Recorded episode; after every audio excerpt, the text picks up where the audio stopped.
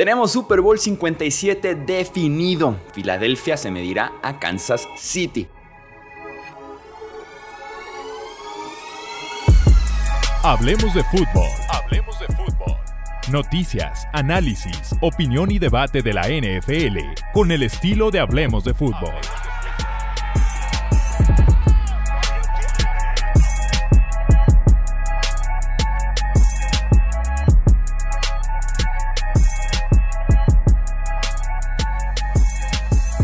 ¿Qué tal amigos? ¿Cómo están? Bienvenidos a una edición más del podcast Hablemos de Fútbol. Yo soy Jesús Sánchez. Un placer estar nuevamente aquí con ustedes ya con Super Bowl definido. Kansas City se medirá a Filadelfia, se quedan en el camino a San Francisco y Cincinnati tenemos que reaccionar, tenemos que analizar lo que pasó hace cuestión de minutos. Eh, se acaban de terminar las finales de conferencia, estamos aquí grabando ya para poder traer algunos pensamientos que fui escribiendo durante el partido, algunos sí los tuiteé, otros estuve más bien nada más eh, anotándolos aquí en el blog de notas para poder platicar, tener reacción rápida de lo que pasó en la final de la NFC y en la final de la conferencia americana.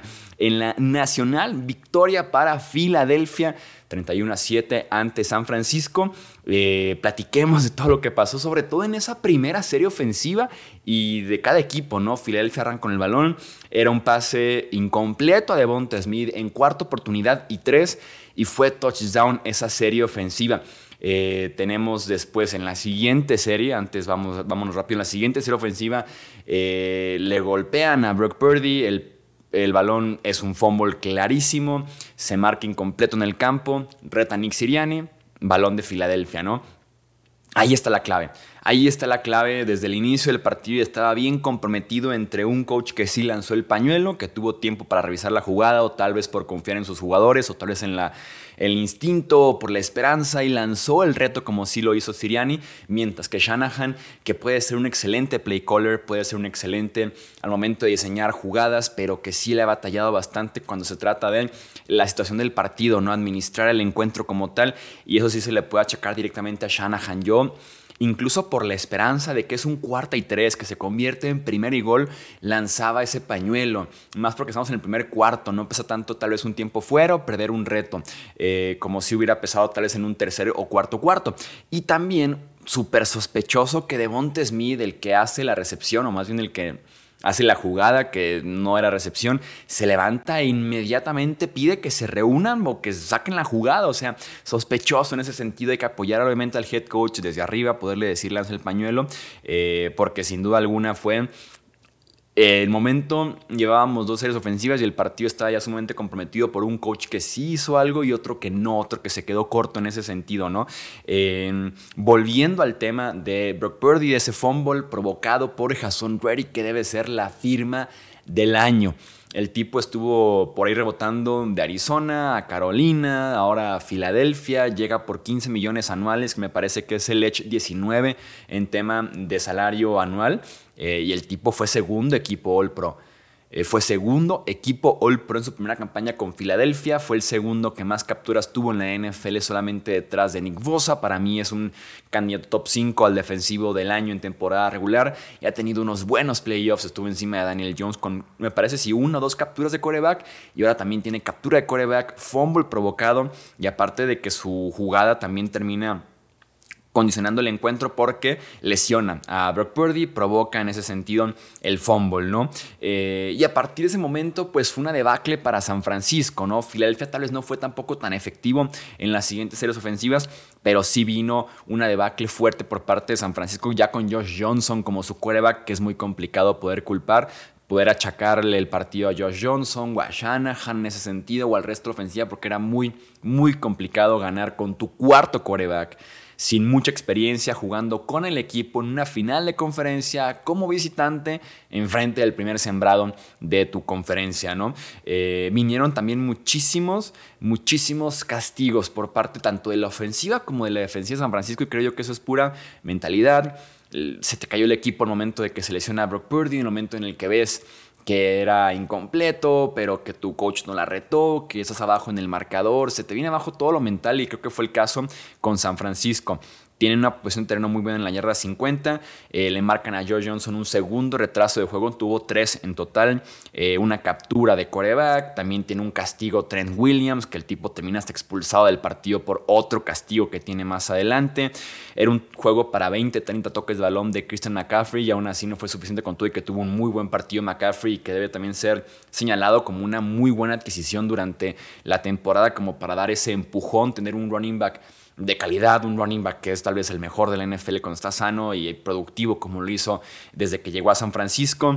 Eh, y también tener que señalar que la defensa de San Francisco, pues bueno, se vino abajo durante el partido, insisto. No fue tan productivo Filadelfia, sobre todo en el inicio del encuentro, quitando esa primera serie ofensiva. Fue encontrando poco a poco el ritmo, jugando con la desesperación, siendo muy físicos en la línea, corriendo muy bien el ovoide.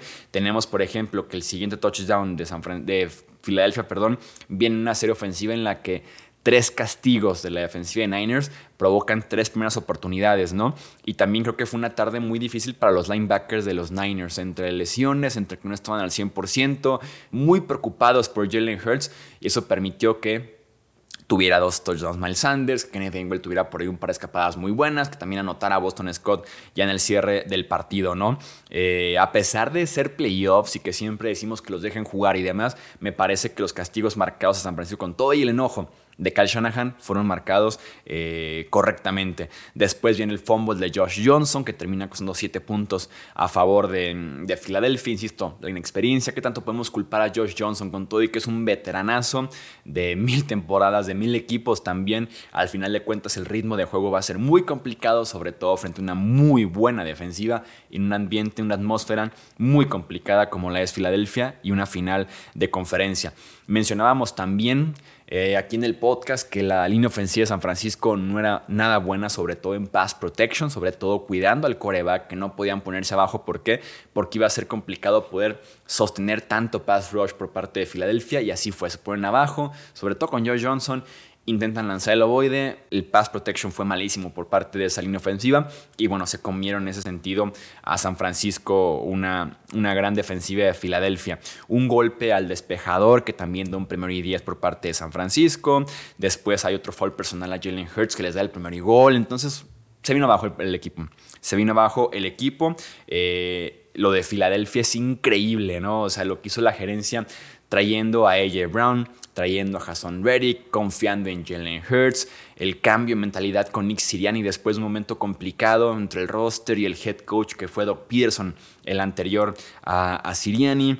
Eh, es increíble que desde el 2000 han llegado a tres Super Bowls con tres head coaches diferentes y con tres quarterbacks diferentes, ¿no? Eh, con Andy Reid, Doc Peterson, Nick Siriani y en quarterbacks con Donovan McNabb con una combinación de Carson Wentz y Nick Foles y ahora también con Jalen Hurts, ¿no? Lástima de final de conferencia, un partido amargo, un partido triste, un partido que pintaba para hacer un juegazo y que terminó siendo pues lo contrario, ¿no? Con esta lesión de Brock Purdy, que sí es una lesión grave, por ahí leí gente como criticando el hecho de que no regresara al partido, incluso el tipo regresa por emergencia porque Josh Johnson sale, pero si se dieron cuenta lanzó nada más dos pases más eh, desde que regresó y fueron dos pases de tres yardas. La lesión es en el ligamento ulnar eh, colateral del codo. Si saca rehabilitación solamente son de 6 a 8 semanas. Si requiere de cirugía, hablamos de 6, 7, 8 o más meses porque es una lesión muy común en los pitchers, por ejemplo, de grandes ligas. Entonces, eh, una lesión grave.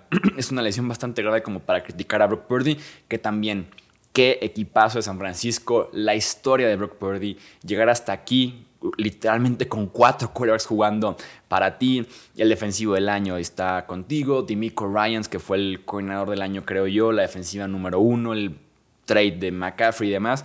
Un equipazo San Francisco. Qué lástima que su final de temporada se tuvo que dar de esa forma, ¿no? Con esta situación y circunstancias, sobre todo. Y pasemos a hablar también de la final de la conferencia americana, la victoria Kansas City 23 a 20 ante Cincinnati. Eh, Ah, fíjate que en esta ocasión sí pesó las ausencias en la línea ofensiva de Cincinnati. Otra vez, como contra Buffalo, jugaron con tackle izquierdo, guarda derecho y tackle derecho suplentes. Y en las primeras dos series ofensivas de los Bengals ya tenían los Chiefs tres capturas de coreback, venciendo exactamente al tackle izquierdo suplente, al tackle derecho suplente y también al guarda derecho suplente, respectivamente. Fue en ese orden para conseguir esas tres capturas de coreback. También le afectó mucho a los Bengals que Tyler Boyd sale del partido lesionado porque en cuanto la Jerus Smith sale del encuentro lesionado de la cabeza eh, de una conmoción cerebral que fue en la segunda serie ofensiva, Trent McDuffie, el novato, pasa a jugar en el slot y eso fue aprovechado por Tyler Boyd. El tema es que Boyd tuvo una muy buena serie ofensiva que consiguen tres puntos los Bengals para abrir el marcador para ellos y no aparece más otra vez porque se lastiman del muslo y de la rodilla. Entonces, en ese sentido, sí aprovechan una serie ofensiva, pero después se les complica y Boyd tiene que salir del campo. Patrick Mahomes no es humano, es de otro planeta.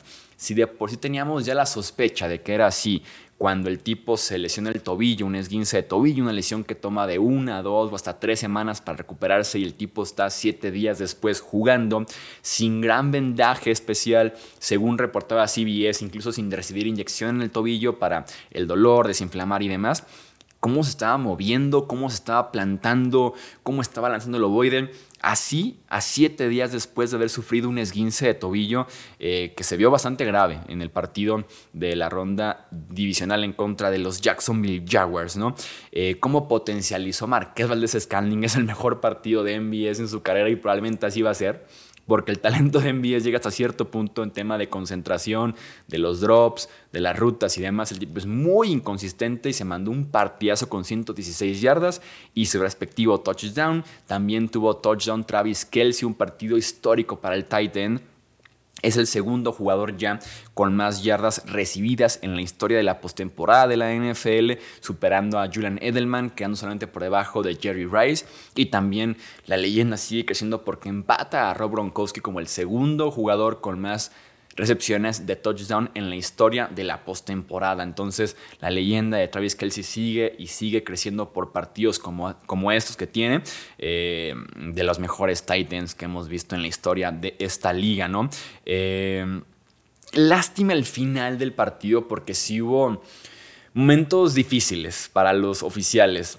Me parece que el más, más grave, casi no soy de venir aquí a hablar mal de oficiales, incluso soy más incluso hasta como de defenderlos por momentos, hubo momentos muy difíciles para los oficiales en este partido. Se entiende que son los mejores de la temporada y que los ponen a trabajar justamente los partidos más importantes y fue penoso, fue patético principalmente cuando les dio una jugada gratis a los Chiefs que terminan un primero y diez. Afortunadamente, no terminan la serie ofensiva en nada, despejan el ovoide, pero fue patético. Fue patético que les dieran una jugada gratis por un error que había en el reloj que no estaba corriendo, un reloj que por cierto es manejado por el equipo local, entonces muy, muy turbio, patético que les dieran esa jugada cuando la jugada se desarrolló perfectamente bien. Bájale segundos al reloj, los que tú creas necesarios y suficientes, y listo, cuarta oportunidad. No les das otra, tercera oportunidad para convertir ese primero y diez, ¿no? Fuera de eso, sí puedo creer que hay un par de jugadas sospechosas de esta jugada pudo haber sido castigo, esta no tanto y demás, pero yo me enfoco en esa jugada en específico porque casi holdings o casi bloqueos o casi interferencias va a haber prácticamente en todos los partidos. Yo no soy mucho venir aquí a reventar a un referee más que en esa jugada que le dieron gratis a los, a los Chiefs de Patrick Mahomes y que convierten una primera oportunidad con un castigo de, de Eli Apple. No me gustó mucho el cierre del partido para Cincinnati. Eh, el play call creo que fue un poquito dudoso en ese sentido. Tuvieron dos oportunidades para dar la vuelta al marcador cuando estaba empatado 20-20, desaprovechados. Incluso hubo una última serie ofensiva que termina con una captura de Chris Jones. No entiendo cómo tienes un tackle derecho suplente es la tercera oportunidad que te juegas tu temporada básicamente y lo pones uno a uno contra Chris Jones. ¿Por qué no darle apoyo? ¿Por qué no ponerle un tight end? ¿Por qué no ponerle un running back? O recorrer la protección para que sea un dos contra uno porque Chris Jones fue candidato al defensivo del año esa temporada. Junto a Micah Parsons y junto a Nick Bosa. Y lo pones contra tu tackle derecho suplente. Fuera la L. Collins, lo entiendo, pero no es el suplente que batalló todo el partido y lo pones uno contra uno y tu temporada se termina muy cerca de terminarse por esa captura de coreback. Y después, pues un error gravísimo de Joseph Osai, que con esas 15 yardas pone a Kansas City en gran posición para patear ese gol de campo con Harrison Butker, que ha tenido una muy buena postemporada después de una temporada regular eh, entre lesiones y entre inconsistencia. Ha tenido una muy buena postemporada. Los pone en el tercer Super Bowl en los últimos cuatro años para la franquicia de los Kansas City Chiefs, que también es muy complicado mantenerse eh, con éxito durante varios años y lo ha logrado Andy Reid, lo ha logrado Patrick Mahomes con Travis Kelsey y demás. Vamos viendo, tendremos dos semanas para, para platicar de eso, vamos viendo también eh, en qué tema de salud llega, ¿no? Tanto Mahomes y hubo un montón de lesionados, el Ayarius Sneed, Willie Gay, Juju Smith-Schuster, Kadarius Tony,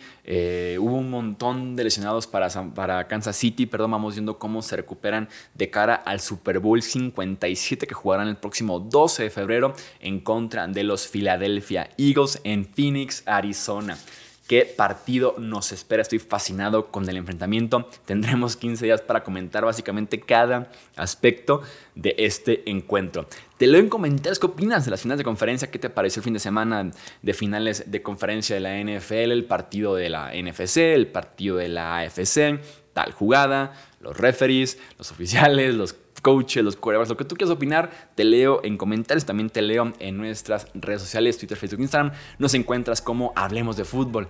Yo soy Jesús Sánchez, no olvides suscribirte al podcast de Hablemos de Fútbol. Hasta aquí este episodio, hasta la próxima. Gracias por escuchar el podcast de Hablemos de Fútbol. Para más, no olvides seguirnos en redes sociales y visitar hablemosdefutbol.com.